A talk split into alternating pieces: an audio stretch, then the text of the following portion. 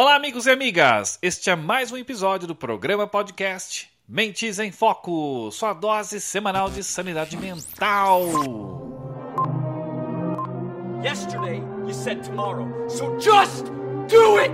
Make your dreams come true! Just do it!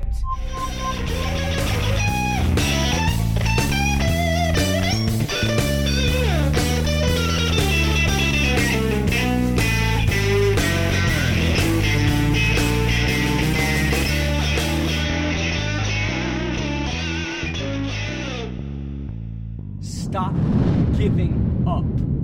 E hoje nós vamos bater um super papo com o Leonardo Torpe. Ele que é head de aquisição de talentos, diversidade e inclusão no setor do varejo. Seja muito bem-vindo, Leonardo. Obrigado por estar aqui com a gente hoje. Obrigado, pessoal. Obrigado pelo convite. Um grande prazer estar aqui trocando com vocês. Muito obrigado, Leonardo. E vamos lá, inclui a gente nesse papo aí, então. Leonardo, eu tô muito animada para o nosso bate-papo de hoje, que nós vamos falar sobre diversidade, inclusão, como tornar uma empresa plural, né? É isso mesmo?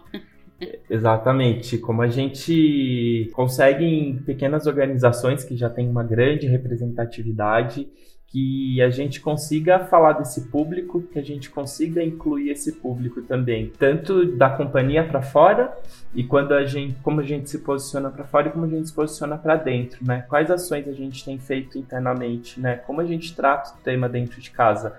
Porque uma coisa é você se posicionar de uma forma muito bonita para fora, mas o que você tem feito dentro de casa também com o tema, né? E diversidade e inclusão é muito amplo, tem várias frentes que a gente consegue Leonardo, explorar. nós aqui internamente temos até uma brincadeira, né? Que quem levanta a bandeira é o Ivan, né, de diversidade e inclusão. Brincadeira não, um pouco de realidade mesmo. E eu falo para ele assim, não adianta você ficar banando a bandeira aí não, tem que viver aqui na prática exatamente Uhum. o que você levanta na bandeira, né? Então eu sou muito mais de querer viver na essência, que é isso que você tá dizendo, né, trazer para dentro. Eu não preciso ficar falando, mas eu preciso que o meu comportamento seja coerente com aquilo que eu penso, né, que eu ajo, porque eu acho que é- esse é um assunto que a gente traz que talvez seja polêmico, complexo, não sei, que é importante a discussão, a gente já conversou sobre isso várias vezes e a importância de levantar a bandeira é justamente para trazer à tona a discussão e é extremamente relevante. Mas mais do que a gente é, discutir sobre o assunto, a importância realmente de trazer isso com relação aos nossos valores e, valores e a vivência interna, né? Interna, quando você traz, eu sei que é uma, um olhar para dentro da empresa e da organização, mas eu ainda, né, quando a gente olha para a organização que é feito de composta por pessoas, é o interno para dentro de cada um mesmo essa vivência, né? Com certeza, com certeza. Hoje eu atuo no segmento do varejo, né? Então recebi o convite para estruturar a divisão de atração de talentos e a estrutura de diversidade e inclusão dentro da companhia.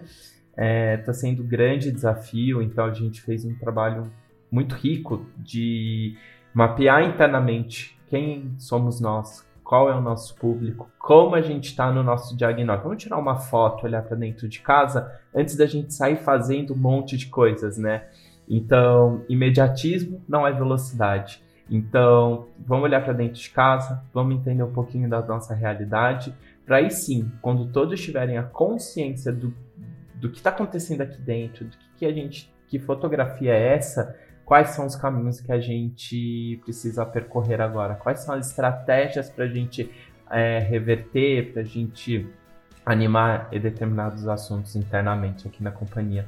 Então, eu estou bem nesse início dessa jornada, em seis meses de grandes construções e mais de grandes frutos colhidos.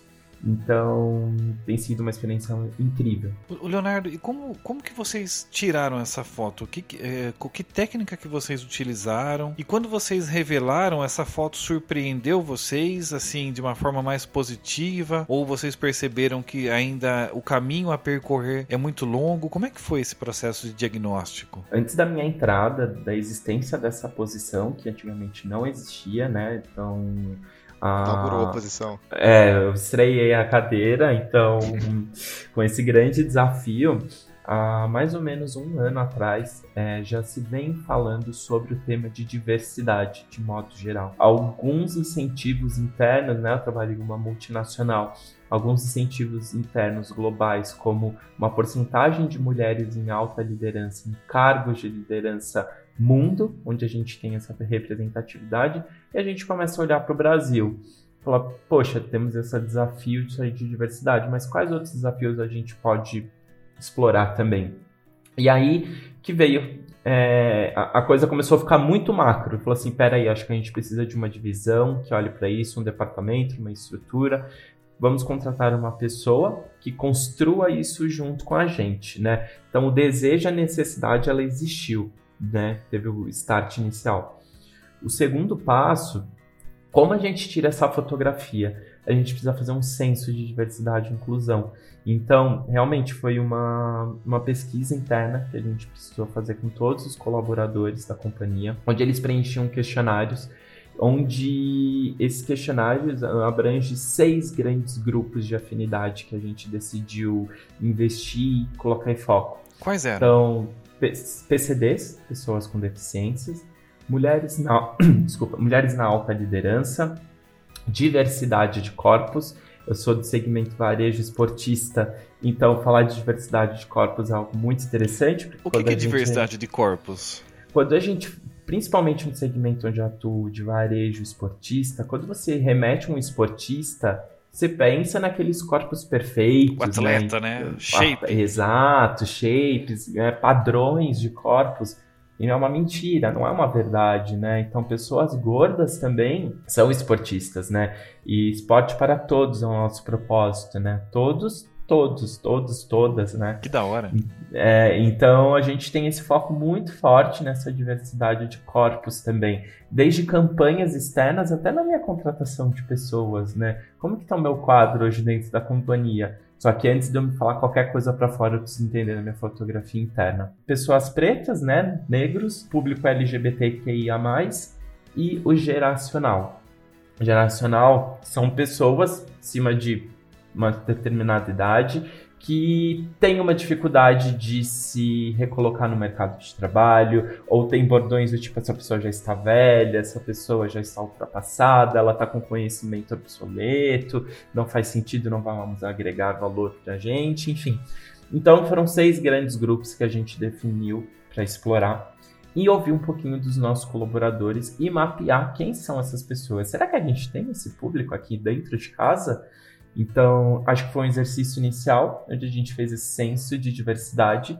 E aí sim, a gente teve uma fotografia, a gente identificou as nossas forças, as nossas fraque fraquezas, identificamos números que nos deixaram, que nos surpreenderam positivamente, de uma representatividade muito ampla de diversidade de um público interno, e a gente não incentivava o assunto a gente era muito tímido nas ações. E agora, temos todas essas informações, o que, que a gente faz, né? Qual seria o próximo passo? A gente precisa sensibilizar a nossa liderança. Se a alta liderança, que é o nosso principal stakeholder dessa iniciativa, não tiver comprada, o projeto não vai ter sucesso. Então, o topo da pirâmide hierárquica da companhia tem que estar muito bem comprado. Eles vão incentivar, essa comunicação vai ter que cair e da mesma forma que de baixo ela também vem. Então todos têm que estar muito na mesma página e estarem muito comprados.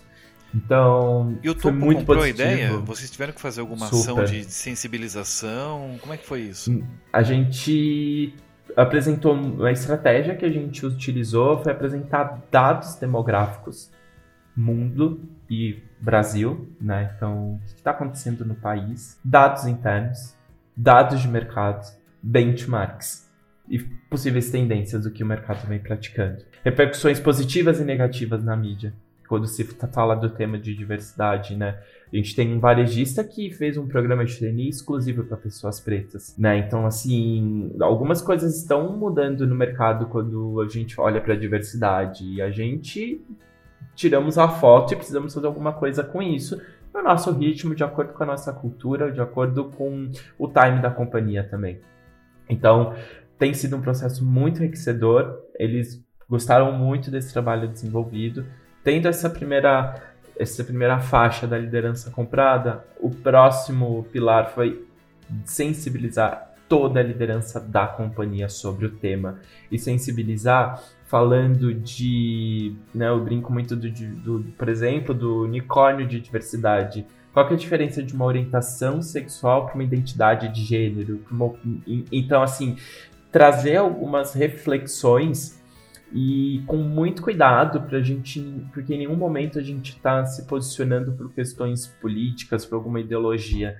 Homofobia é crime, racismo é crime. Então a gente está muito embasado no que a gente sensibiliza internamente, né? A gente sabe que também, se eu for falar de outros tipos de diversidade, então existem de religiões, indígenas, enfim, existem outros tipos. A gente decidiu focar nesses seis primeiros mas muito embasado que isso é crime e não é tolerado. E essa comunicação com a liderança, é, vocês utilizavam que canais, que linguagem? É, é vídeo, é programa, podcast interno como o nosso aqui? É um. Olha. O que, que você palestra? Como é que era essa comunicação? Podcast, acho que foi algo que seria incrível. Acho que eu não, não cheguei a pensar nessa possibilidade, mas eu acho que para dar continuidade no projeto, com toda certeza, é um, uma alternativa muito digital e, e muito acessível para todos. Mas nesse primeiro momento start, a gente quis muito o, a coisa mais humanizada. Então, nós fizemos 12 10 encontros virtuais com a liderança, separados até 80 pessoas por salas virtuais. A gente tem lojas espalhadas pelo, pelo país, a gente tem o nosso armazém também. Então, para realmente colocar toda a liderança dentro de uma sala virtual, falar sobre o tema, tirar as dúvidas, explicar qual a estratégia da companhia. Na, na empresa onde atuo hoje, é muito difícil ter top-down né? Temos que fazer isso agora. As coisas aqui no, onde, eu, onde eu trabalho, elas têm que ter muito senti sentido e propósito, né? O porquê a gente está fazendo isso. Então, tem que ter o sentido e o propósito para a coisa realmente fluir. Então, a gente seguiu muito nessa linha mais humanizada, onde aconteçam chats, trocas, perguntas, onde a gente sensibiliza toda essa liderança. A gente encerra essa semana com as duas últimas turmas que a gente tem planejado, encontros aí de duas horas. E aí sim, qual o meu papel como liderança de cascatear isso para minha equipe? Quais outros materiais eu consigo suportar com os meus gestores para é, para compartilhar com a equipe e sensibilizar e falar sobre o tema. Esse é o papel do líder também. É muito fácil jogar para o time de RH, para o time de diversidade. Não, eu sou o líder, tenho que ser referência inspiradora para minha equipe. A gente seguiu muito nessa linha. E um próximo passo são cartilhas de sensibilização sobre os temas, onde a gente realmente vai fazer uma campanha e iniciativa bem forte, compartilhando com todos os colaboradores da companhia. E aí sim vão ser criados os, os grupos de afinidades, né? Esses seis grandes grupos onde eu mencionei, onde estou muito ansioso aí nos, nos, próximos meses os grupos vão ser iniciados, a gente vai fazer a, o, a abertura para quem quiser entrar nos grupos. Acho que pessoas em local de fala têm uma sensibilidade muito forte. É, a gente vem animando depoimentos internos de pessoas em local de fala. Então, no dia da visibilidade trans, a companhia se posicionou para fora e para dentro, né? A gente é do varejo, a gente tem um mix de diversidade extremamente alto e rico em lojas e dentro do armazém e dentro do time corporativo também. Local de fala e colaboradores, e você se sentir representado, os depoimentos, as pessoas que acabam assumindo a sua orientação sexual e é muito rico ver onde as pessoas se sentem um ambiente seguro para trazer depoimentos no local de fala. Esses grupos que vocês vão estruturar, como vai ser o formato deles? É um, é um grupo de. Qual que, como é que eles se conectam? A ferramenta que vocês vão utilizar? A dinâmica de interação? É, esse é o grande desafio. Eu estou nesse momento de fechar esse desenho, né, para entender de como esses comitês vão funcionar. Eu acho que algumas questões têm que estar muito alinhadas com o nosso tipo de cultura, né? Então, com certeza, ações internas e o que, que a gente consegue fazer para fora. É, quais são os meses mapeados que a gente tem de celebrações, né? Aqui no Brasil, principalmente, e o que, que a gente consegue falar? Então, por exemplo, dezembro é o mês da pessoa com deficiência. O que, que a gente vai falar? Eu vou ter comitês de afinidade. O que, que esse grupo, o que, que esse público, onde eu tenho uma pessoa que esteja no local de fala, consegue contribuir? E quem também não está no local de fala, consegue trazer também, a gente consegue construir algo de dentro e para fora.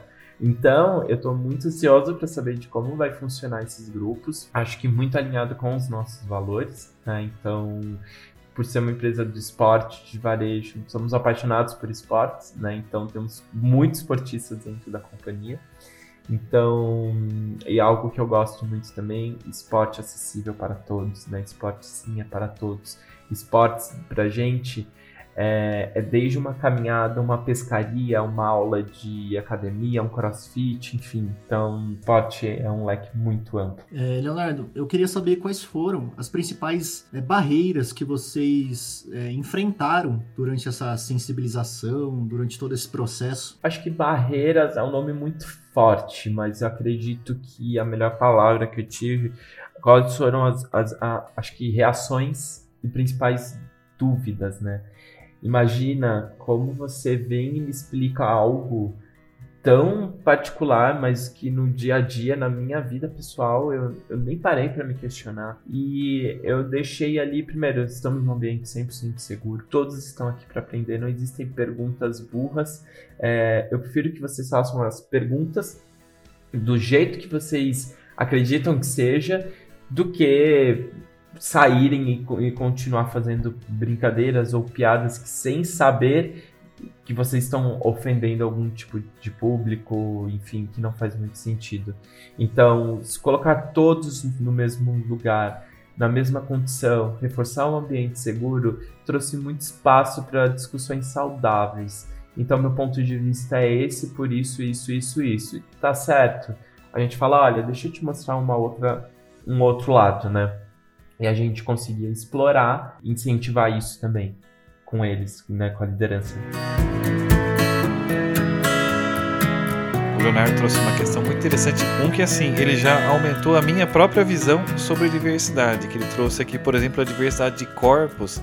Cara, eu nunca tinha parado para pensar nisso. Então, achei super interessante. Ele falou da diversidade de gerações, e você falou aqui do seriado da Alba e tudo mais. É, para quem tem aí na, a faixa dos 40 anos, como nós, né? Mas quem é da nossa faixa etária para um para cima, é, certamente se lembra, é, nos, nos, anos 90 fazia um enorme sucesso o programa dos, dos Trapalhões na Rede Globo e tudo mais. É, e assim, hoje, se você pegar os, a, a, as piadas que eram feitas naquela época e tentasse reproduzir hoje, seria assim caso de polícia literalmente, né? Porque a forma como eles brincavam na época com questões raciais, sexuais e até geográficas, né? Porque cada um deles ali, o, o Didi era. Não lembro qual era o estado que normalmente se associavam a ele e chamavam de cabeça chata e umas coisas assim. E eram piadas assim que hoje seriam de mau gosto, pesadas, é, que dariam um boletim e processo. E naquela época era considerado, entre aspas, normal e incentivado, né? E isso. E, porque não se pensava assim, será que eu tô machucando alguém? Será que eu tô fazendo algum tipo tipo de mal para alguém? Será que eu estou de alguma forma criando uma exclusão dentro do grupo da sociedade, fomentando uma mentalidade nas pessoas que acaba criando o que a gente chama de um preconceito até estrutural, né, que está além do simplesmente a maldade, algo que já vem da, da, cabeça das pessoas? E eu quero chamar aqui uma frase que veio da,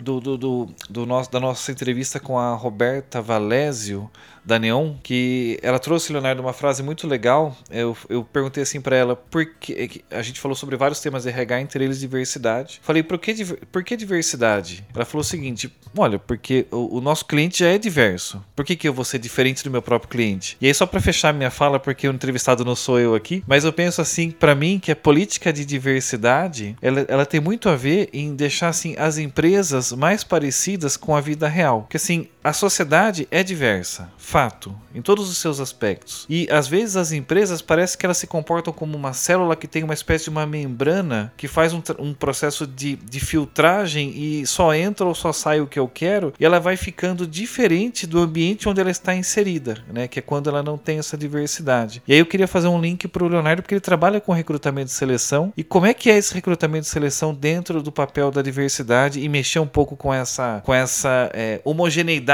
que às vezes se cria dentro da, das empresas, talvez um pouco a começar pelo próprio RS. É muito engraçado quando a gente fala de recrutamento, porque nós inconscientemente temos nossos viés inconscientes. Então, eu sou um homem branco e estou entrevistando um homem branco gay, eu sou gay também, eu já tenho um viés inconsciente, poxa, ele é da minha cidade também, poxa, que legal.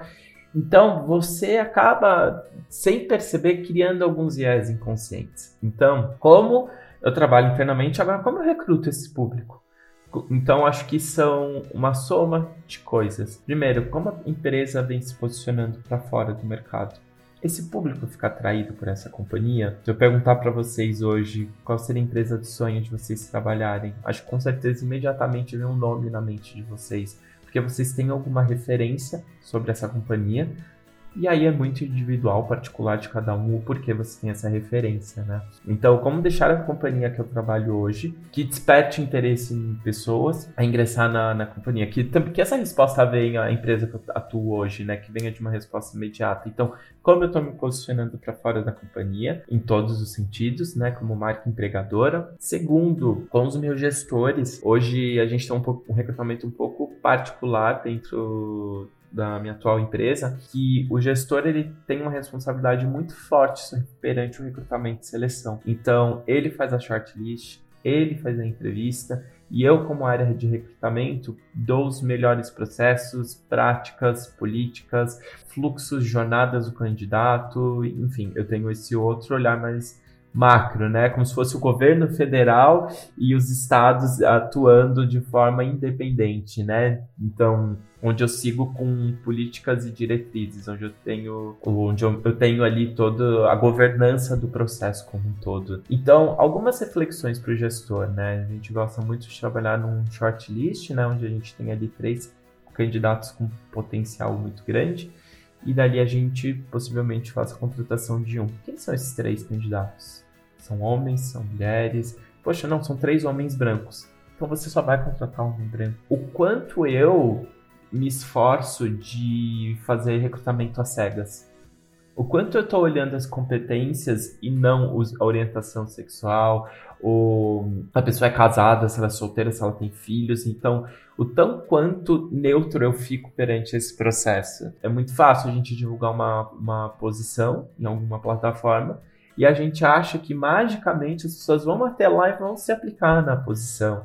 Como eu me posiciono e mostro para todos, em todos os canais, qual é a minha companhia, estou recrutando para essa vaga, esses são os diferenciais, como eu divulgo essa vaga, né? Então, como, então, como tão atrativa ela está hoje? Onde estão os grupos de afinidades? Né? Hoje o Facebook vai virar grandes comunidades que eram no Orkut há muitos anos atrás. Então, onde eu tenho feito publicações e divulgações? Onde está esse público? Onde eu consigo olhar a diversidade e deixa acessível para todos, né? O tão quanto eu tenho me posicionado com as minhas ações como marca empregadora, o quão, tão quanto eu, de, eu desperto o desejo do meu candidato a ingressar na companhia. E, e, e o que, que o gestor faz com isso também? Eu acho que é um grande desafio, né? É, é um, se eu for olhar um triângulo, né, onde cada ponta precisa estar tá muito alinhada, elas se conversam, não é do dia para noite, é um processo de transformação, mas eu preciso incentivar que o meu recrutador tenha esse viés. O meu sonho seria recrutamentos à cega, sendo muito sincero com vocês, né?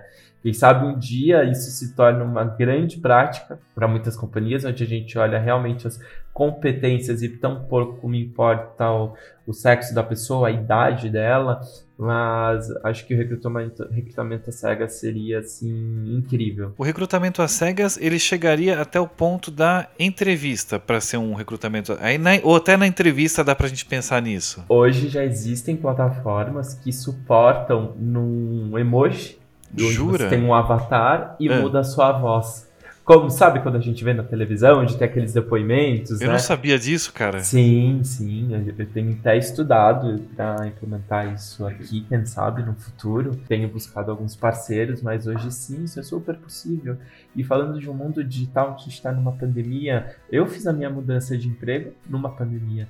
Né? A minha chefe, o, o diretor global de RH, eu conheci 100% virtualmente Então, e eu fiz essa mudança, óbvio, né? Não, não, não foi às cegas, eles me viram, enfim, mas, mas por que não? Hoje é possível, a tecnologia está aí para nos favorecer positivamente nesse cenário. O recrutamento às cegas, pelo que eu entendi, seria, por exemplo, contratar uma pessoa só pelas competências que ela encaixa da empresa, para não atrair nenhum viés, por exemplo, de sexualidade, de pessoa. Uhum. Quando eu faço a.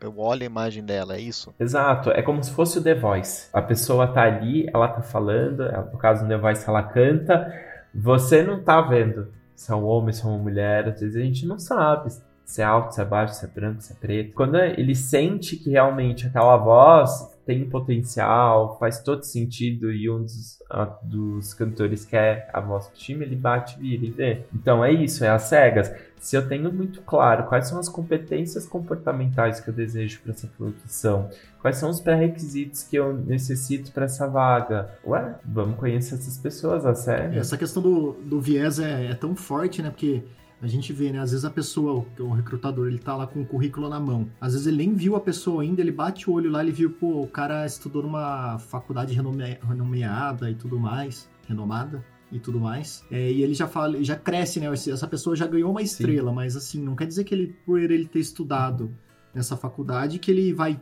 ser o melhor profissional. Às vezes o outro que estudou numa uma outra faculdade ali mais simplesinha, mas o cara desempenha a função muito melhor que Exato. ele.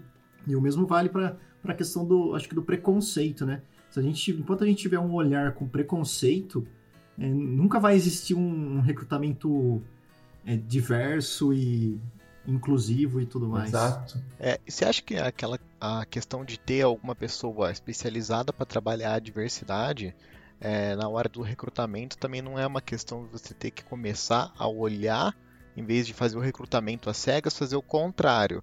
Você tem que começar a olhar qual é o perfil de pessoa para conseguir contratar na sua empresa. Porque assim, eu tenho um currículo lá que são três pessoas atendem os requisitos, aí que nem você falou. Às vezes os três são homens brancos uhum. e eu quero atender mais diversidade. Aí eu tenho que fazer o contrário, eu não tenho que olhar às cegas, eu tenho que daí talvez encontrar alguma pessoa que não atenda 100% do, dos meus requisitos, mas que seja de um público diverso e depois eu treino ela, né, especializo ela na, na minha empresa. É, é, eu volto no triângulo. É como a gente também se posiciona como marca empregadora. Onde estão esses grupos? Existem grupos hoje de pessoas pretas para o mercado de trabalho. Eu tenho divulgado minhas vagas lá, eles têm ciência. Quais são os canais onde eu divulgo? Onde essas pessoas procuram emprego? Então, assim, eu tô presente em todos esses canais, aí eu começo a fazer algumas reflexões. Poxa, olhando para minha posição, independente de que vai ocupar, o que, que eu consigo ser flexível? O que, que a pessoa consegue aprender internamente e o que, que realmente eu preciso desse pré-requisito que eu não consigo abrir mão? Então, às vezes, por exemplo, um inglês que, que tem uma fluência, eu preciso ele vai, a pessoa vai utilizar todos os dias isso. Eu não consigo flexibilizar. Pode ser um ponto, né? Então, mas é para todas as minhas vagas como eu tenho me posicionado para fora. Então, se eu desperto esse interesse, acho que e eu estou presente nos outros canais, é como um produto em uma loja. Não adianta você ter um melhor produto se você não tem a melhor exposição, se você não entende a altura que aquele produto vai ter, a visibilidade qual é o, o, público que mais compra, né? Em qual seção eu posso deixar esse produto disponível. Então acho que é um mix de como a gente se complementa.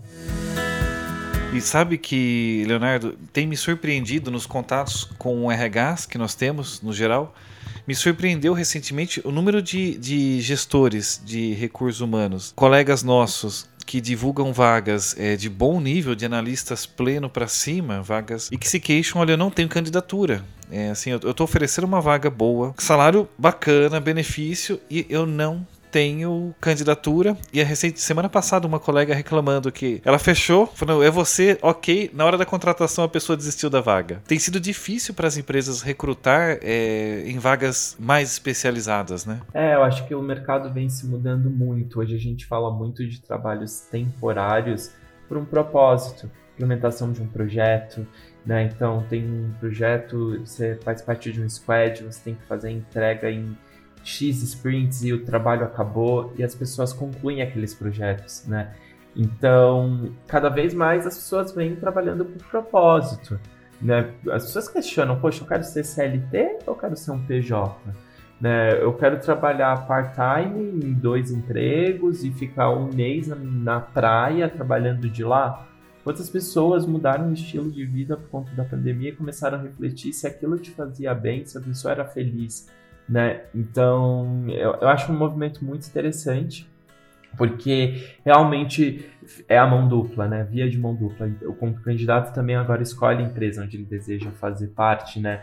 Então, eu recebo abordagens de companhias que eu agradeço, né, para participar do processo, mas eu, eu sei como é um pouquinho daquela cultura, né? Então, eu sei, eu sei muito bem onde são as empresas onde eu gostaria de trabalhar né? Onde eu sei que meu trabalho não seria nenhuma mudança de paradigma, onde ia quebrar padrões, onde, meu Deus, nunca se falou sobre isso e agora. Então, com certeza são empresas que eu não gostaria de, de trabalhar. E outras, tantas outras, falando de, de temas tão lindos de diversidade, muito cruzado com atração de talentos, acho que é que mais me brilha os olhos e me motiva. Eu de verdade espero que não demore muito momento em que nós não vamos mais precisar fomentar o debate da diversidade, porque já vai ser algo tão natural e normal, tipo, espero sinceramente que a minha filha daqui a uns anos fala assim, mas pai, sério mesmo que era assim antigamente? É, tinha que falar de porque não era natural, as pessoas não, não elas ficavam com essas noias mesmo. Falo, sim, filha, infelizmente era assim que era. Mas espero que não demore muito. Espero que seja ainda na geração dela e não na talvez da filha dela, se ela decidir ter. Ouvintes, sigam a gente no Spotify, Mente Sem Foco, Dá, aproveita que está ouvindo nosso programa, aperta o botão seguir aí, isso ajuda muito o nosso trabalho. Também dá um pulinho lá no nosso Instagram, que é mentes.em.foco. Vai dar um like no foto desse episódio, comenta aqui qual é a sua opinião sobre diversidade, se você se posiciona a favor, como é que é, e aproveita e interage com a gente. Bom, deixo o meu, meu LinkedIn, é Leonardo Torpe é T-H-O-R-P-E. Vocês vão, podem me encontrar por lá. A gente pode trocar algumas informações também, papos, enfim, estou super aberto aí para ajudar todos que, que me contactarem.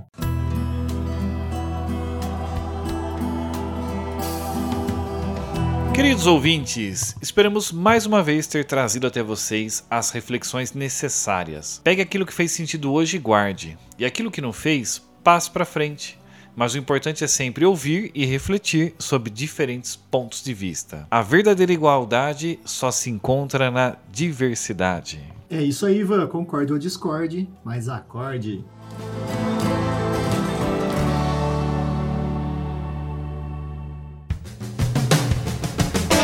Valeu, pessoal. Tchau, tchau. Valeu, Valeu. pessoal.